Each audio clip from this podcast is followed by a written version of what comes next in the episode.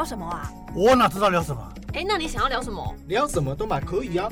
那很尴尬哎。那就不要尬聊啊！那就不要尬聊啊！那就不要尬聊啊！那就不要尬聊啊！你现在收听的是佩鱼不尬聊。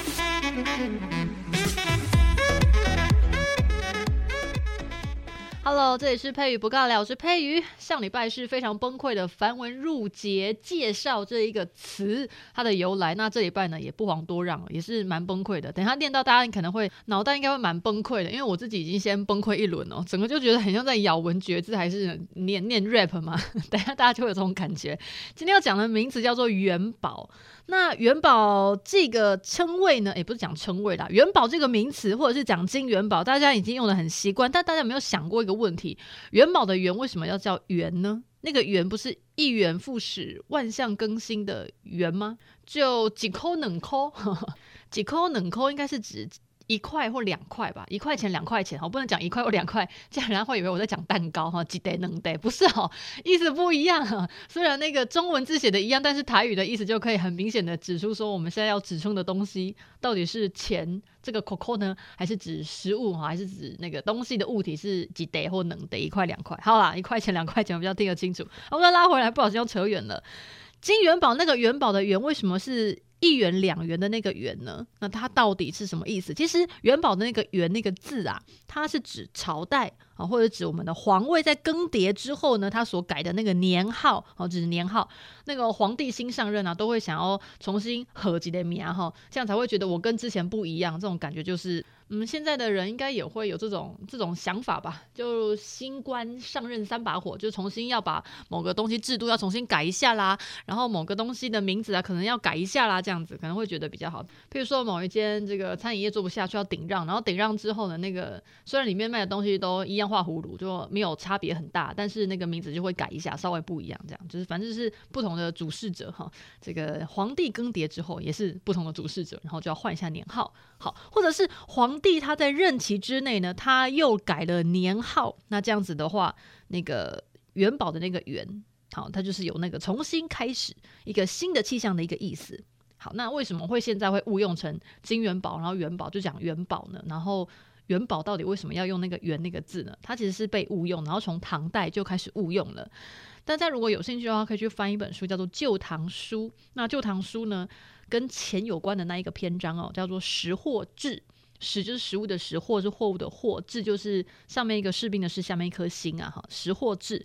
那在《旧唐书》的食货志呢，他一开始就有解释说，哦，为什么会被误用？他说高祖即位，仍用随之五铢钱。那五铢钱它就是古代的一种铜币，然后钱的重量哈，钱重五铢，然后上面就有写五铢两个字。那个五那个字呢，在左边，然后右边是猪这个字，就五猪哈，它是横写的，然后右边是五，左边是猪这两个字。那因为它的名字叫做五猪，因为钱重五铢，所以它就叫五猪。好，听到有点崩溃，对不对？好，我们继续听下去哈。一开始呢，在做这个五铢钱的时候，我们就不要说做了，铸哈，铸钱，铸那硬币的那个铸钱哈。在铸这个钱的时候呢，一开始呢是在西汉汉武帝的时候，然后他经过了西汉、东汉，然后魏晋、呃，这个南北，然后到隋。哦，到隋的这个时候呢，都还有在铸这个五铢钱。那当然，它的重量还有它的形式呢，就是都不太一样，长得不太一样。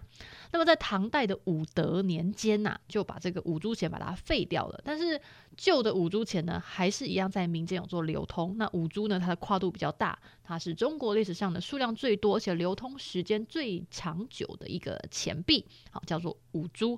好，我们再再讲回来，那跟元宝到底有什么关系？刚才讲到了哈，高祖即位的时候呢，那个时候因为新官上任嘛，他才刚就是即位哈，打打完战乱，然后他打赢了，然后好不容易进入到唐代，然后那个时候呢，刚跨度的时候，一个朝代刚建立的时候，没有马上没有办法马上把这个钱流通在市面上的货币，把它就是转换过来成一个新的。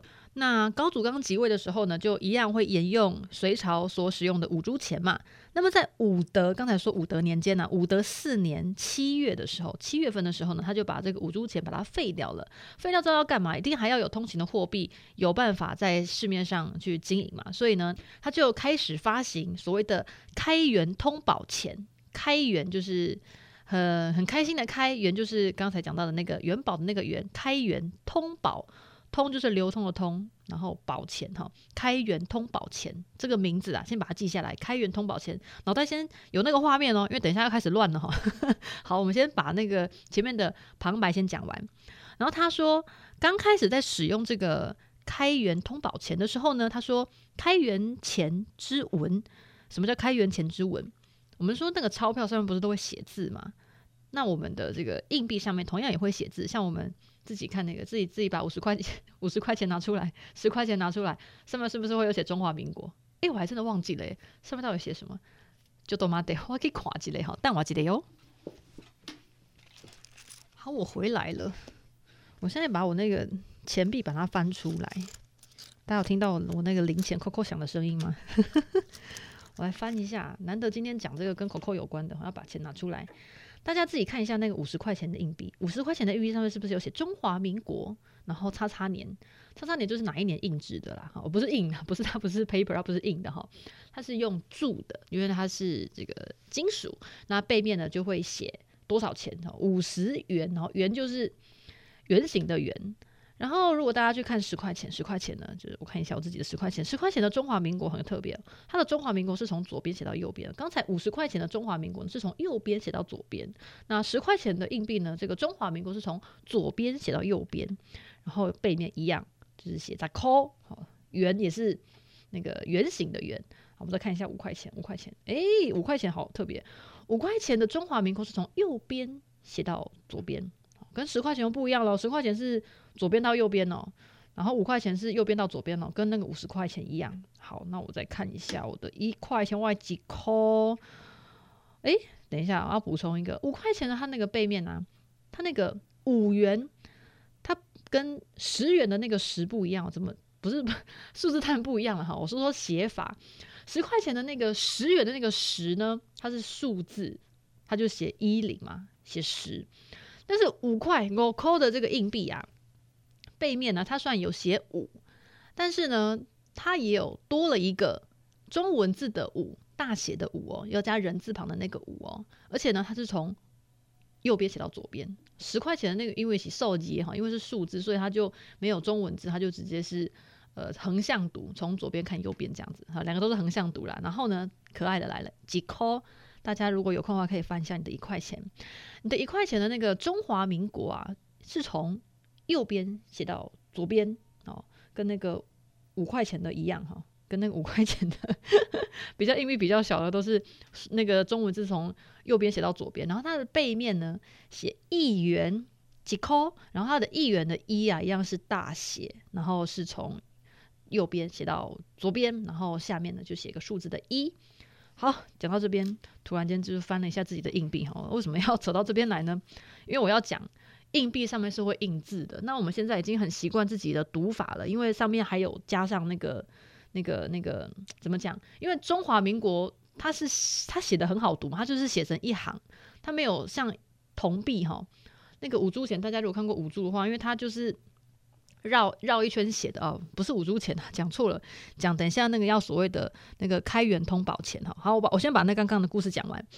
开元钱哦，开元通宝钱啊，它上面这个硬币上面是会写文字的。那写文字这件事情呢，就交给了当时负责去铸钱的这位先生呢。啊，他是一位侍中，事情的事，中央的中哦，侍中，他是一个职位的名称。然后就今天就不解释，今天要讲空空哦，不解释他的职位。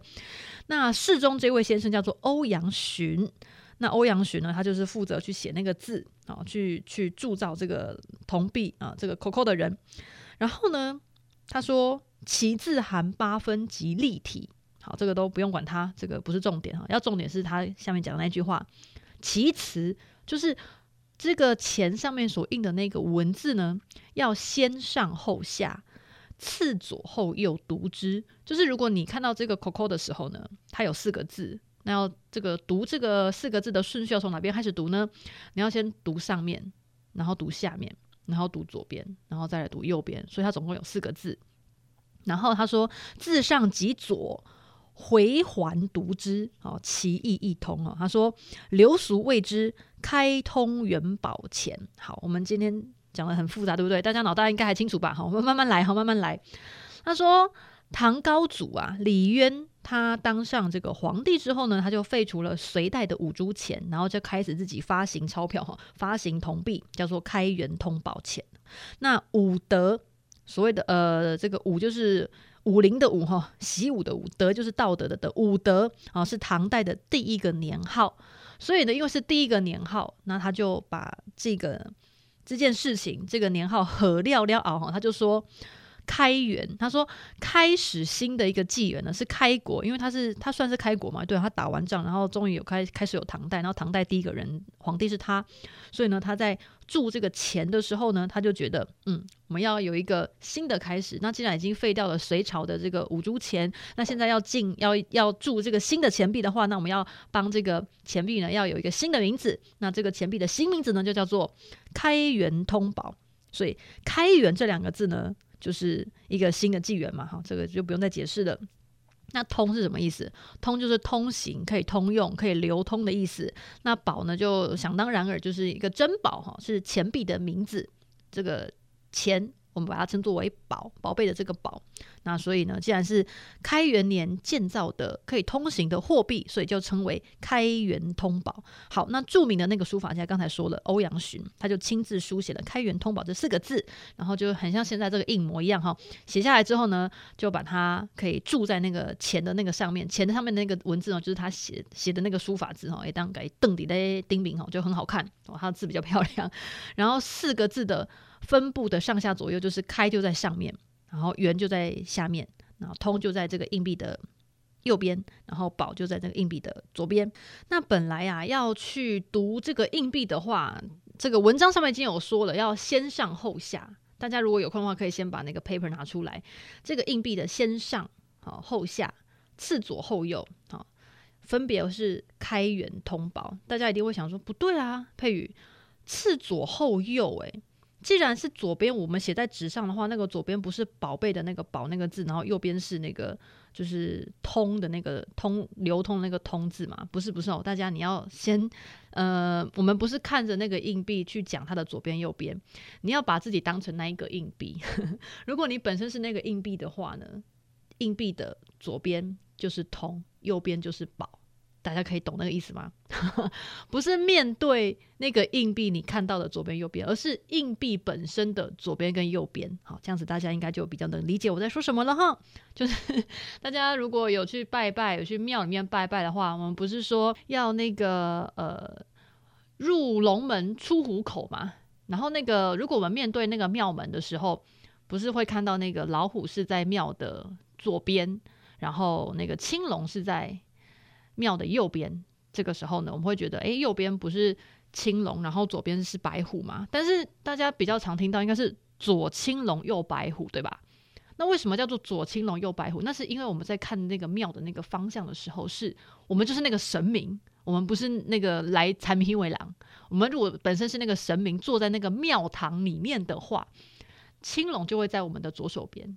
右手边就是那个白虎，所以才会说左青龙右白虎。那我们在讲那个开元通宝的时候呢，概念也是这样子。你不是看着那个硬币，然后觉得哎，它的左边不是宝字嘛，右边不是通字嘛？No No No！哦，我们面对那个硬币的时候，虽然是这样，但是文章在写它的那个读法的时候呢，你要成为那个硬币本身。哈，上面是开，下面是元，然后这个左边。哦，左边是通，右边是宝，所以念起来才会先上后下，次左后右。先念左边，左边是通，好，右边才是宝，所以叫做开元通宝。好，大家应该比较有概念。我们再拉回来，但是 这个是文人，你知道吗？以前文盲是很多，以前人呢认钱。认钱的时候不会去再细究说啊，这个钱的那个要怎么念哦，要要先上面再下面哦，要先这个左边再右边，没有没有，那个人名哈在付钱的时候没有管这么多，好念就好。所以在民间他们在念那个那个开元通宝的时候呢，他不会 先读上面再读下面，先读左边再读右边，没有，他没有在理你的，他要顺时针哈，直接顺着时针念比较快。所以他念顺时针要怎么念，他就念开通元宝。你们看到元宝出来了。如果你是那个人民，你看到这个硬币的时候，你你不会想着你是那个硬币本身嘛？你只会看着这个硬币，然后就直接读它的字怎么安排嘛？那我们在看到这个那个那个硬币的时候，我们就直接念“开通元宝”，然后就直接顺时针把它念下来。所以，虽然在那个《旧唐书》刚才那一本书哈，他说什么“奇异一通”。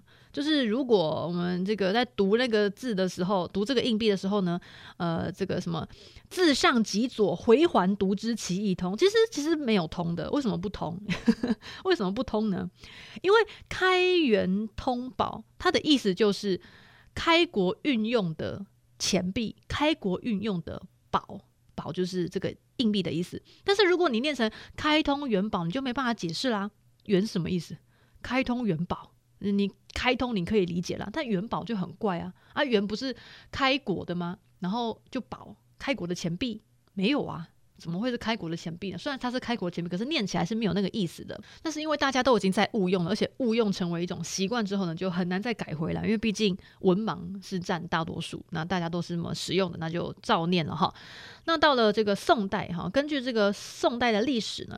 他也有一本书叫做《识货志》，一样是《识货志》哦。他有记载，他说太祖初铸钱，文曰“宋通元宝”。哦，这个听起来就好笑，对不对？怎么变成元宝了呢？因为宋太祖呢，他是第一个年号是叫做建隆，建是新建的建，龙是昌隆的龙，哈，建隆。但是大家要知道，哈，那个可爱的宋太祖呢，他已经谋盖撩盖，哈，元呢是指建元的意思。什么叫建元？就是你是开国的那个意思，所以呢，他就开始误用了。他想说是宋代通行的元宝，哈，他就觉得元宝就是 COCO 的意思。他已经把元宝这个名词呢，把它成为就是我们所住的这个钱的一个代名词。这个钱就叫做元宝，不管它有没有现在我们现在人看到这个元宝的样子，没有，反正呢，他就是觉得硬币就叫元宝，它已经变成一个名词了。那到到了宋代，而且连皇帝都这么认为，你看人民肯定也都这么认为啦。那么到宋太宗的时期呢，根据刚才讲到那本书啊，《宋史》的那个《识货志》，他说在那个太宗啊，他即位之后呢，他就先把这个年号改成太平兴国。那太平兴国，因为他改年号了嘛，所以他的那个 COCO 哈又要改名字的 COCO 就叫做太平通宝。然后很好玩，因为刚才有说了，同一个皇帝呢，他的在任期间，他的年号可能也会一直改。所以呢，太宗他在他第四个年号，他第四个年号改名字叫做淳化。淳化的时候呢，他又开始改那个钞票了哈。所以呢，他的那个硬币呢就变成淳化元宝，就是把那个硬币的名称呢改成他年号的那个名字。然后，因为他可能很喜欢他第四个年号吧，淳化元宝，所以呢，他就把他这个元宝上面的文字呢，有不同的形体，有什么真体、形体跟草体，就是像我们写书法的时候，诶，不是写书法，像我们在打那 Word 档的时候，不是什么新细明体啊、标楷体啊，还是隶书体嘛？对，那个我们太宗这个位皇帝呢，就是 这么的移花，这么的有钱，我真的觉得很奇怪，一直改年号，然后一直换钱。现在如果我们要一直换钞票，然后要重新印的话，应该应该会天怒人怨嘛？就是钱都不知道花去哪里，这这个油到底有什么好改的？不太懂哦。好，再拉回来，那后来呢？他只要有改年号的话，不管他怎么样改，他都说他那个 COCO，他就把它统称为元宝。那不管怎么样改，反正下面都是用元宝去结尾的话，他就直接把元宝前面的那个名词，就是这个元宝的名字呢，就会。冠以年号，用年号去称呼这个元宝，那刚好有一年的那个年号呢，叫做宝元，就是元宝的颠倒哈，叫宝元，很好笑。所以那个铜币呢，就念起来叫做宝元元宝，很好玩。那再补充一下，刚才说那个改年号叫做宝元的时候呢，那个时候的皇帝呢就已经是宋仁宗了。那我先补充一下，为什么要改年号哦？所谓的改年号，他们称为改元，元就是呃一元两元的那个元，一元复始的那个元哦。改元的原因总共有七大项。首先呢，就是新君登基哦，或者是有种祭礼活动，好这是第二个。那第三个就是所谓的招着祥瑞哈，如果有祥瑞的话，可能年号也会改。那如果要为了消你这个灾异呢，也会改年号，那或者是。政策时举，就是觉得这个政策时举呢，可能要改变一下什么国家方针，诶，他也会改年号。然后另外一个叫干支运数，这个就是看天命哈，就觉得可能看一下星盘，然后觉得嗯不行，这个国家命数呢可能需要改年号，这个国家的运命哈才会变得比较好，这这样子也会改年号。然后另外一个所谓的忌讳避嫌，哎，这个就比较嗯比较少发生了，但还是有哈，就是忌讳避嫌，可能要避上面之前的某一件事情，然后就去改年号，这也是会发生的。好，我们再拉回来一下，刚才讲到那个很好玩的宝元元宝。在和记得宝元元宝这个名字的时候呢，那个时候的那个宋仁宗啊，他还特别把这个宝元元宝把它做一个名词，叫做皇宋通宝。我觉得为什么要取这么多名字，真的不太理解。好，反正呢，它就是皇宋通宝。好，把它写在那个文那个那个他的口口上面，然后。又改年号了哈，在年号是庆历的时候，就是又过了。我我看我我帮大家查到一下，元宝这个年号他用了三年，然后他之所以改是为了有那个祭礼活动要称颂君王，所以他改成宝元这个年号。然后这个年号用了三年之后呢，在过了三年之后呢，他又换他的年号，年号叫做康定，健康的康，安定的定，又换成康定。为什么要换成康定呢？因为他觉得。就是我觉得他这个世道就是非，也不是我觉得哈，他觉得这个世道已经富足很安定，所以他就把它禾苗叫做康定。可是这个年号只用两年哈，用了两年，用了两年之后他又改，他改干嘛？他干嘛改？他改的是为了有一些祭礼活动哈，为了要忌讳避嫌哈，有这种吉庆之力。他说。也不是吉庆之地，他说他这个年号的意思叫做吉庆，然后非常的吉祥，非常的有庆祝的意思。那可能是因为这这一年要改年号的原因，是因为有很多的祭礼活动，然后庆历就好一点。庆历这个年号他用了八年，好，所以庆历这个年号以后呢，他又开始冠他的年号了，就是把那个元宝上面就冠他的年号哦，真的。有够混乱，真的很混乱。一下子是读起来是正确的通宝，然后一下子呢是错误的元宝。然后就是因为从唐代的开始呢，就大家开始用，一直用，但是因为读书人真的不多，所以就用错。然后用错就一错再错，然后错到宋代就错得更离谱。那个皇帝完全不知道元宝是错的念法，应该要应该要念就是通宝才对，不是元宝是通宝，流通的货币，所以叫通宝。宝就是货币，所以是流通的货币，通宝。然后前面那个还是名字，但是因为真的啦，读书读读书人不多嘛，对不对？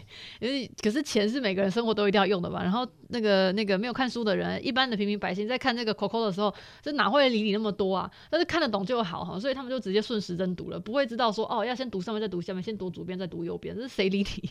所以就后来就一直沿用到现在，所以我们就。形成了元宝、金元宝，那我们也把元宝这个名词呢，已经会出现所谓的固定的一个形体，就长得像元宝那个样子，金元宝的样子。我应该不用形容吧？大家应该很能理解吧？这刚过完年，哎，没有，刚过完年已经过很久了，已经已经三月份了，也没有过完年了哈。好，反正就是金元宝的那个样子呢，已经。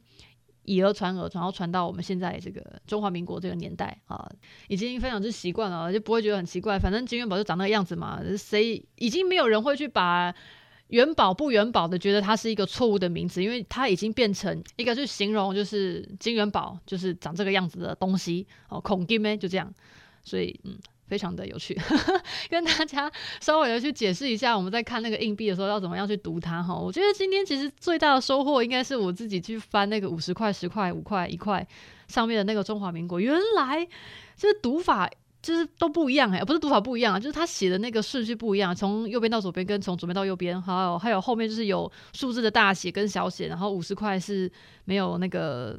大写的，他就直接给他 call，就是阿拉伯数字写在后面，然后只是圆，那个圆呢不是一元复始万象更新的圆，是圆圆的那个圆哈，圆形的圆哈，一元两元那个圆。那不知道大家听这集是不是有有点就是不飒飒，听到有点头昏脑胀哈，请大家多多包涵，因 为今天讲的东西真的有点像在绕口令。好，那我们就先进行到这边，拜喽。